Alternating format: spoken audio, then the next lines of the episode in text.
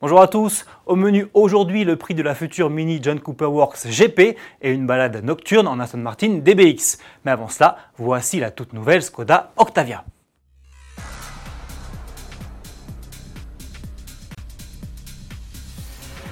C'est fait après une interminable période de teasing, Skoda a enfin révélé sa quatrième génération d'Octavia à l'occasion d'un événement organisé à Prague en République tchèque.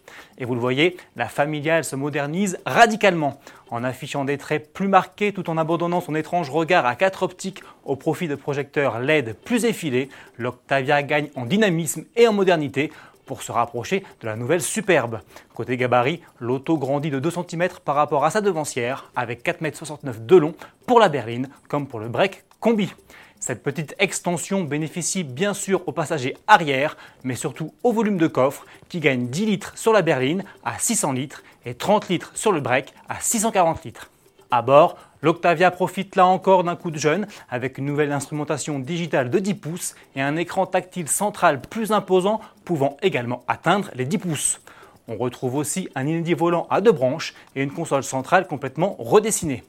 Sous le capot, la Tchèque reprend les mêmes motorisations que la nouvelle Volkswagen Golf 8 et propose donc de nouveaux moteurs essence et diesel pour des puissances allant de 110 à 200 chevaux.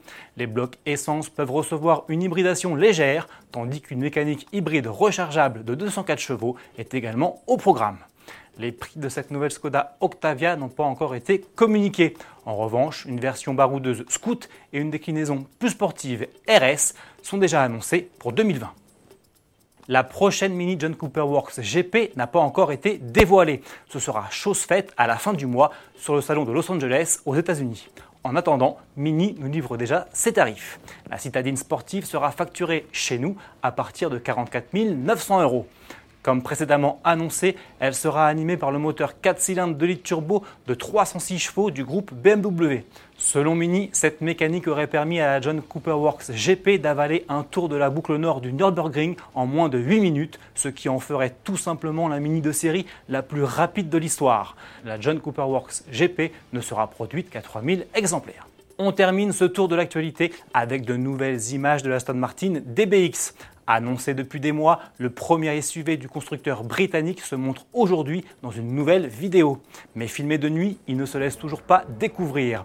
En ouvrant l'œil, on distingue toutefois sa signature lumineuse arrière et en tendant l'oreille, on perçoit le bruit de son gros V8 4 litres biturbo de 550 chevaux.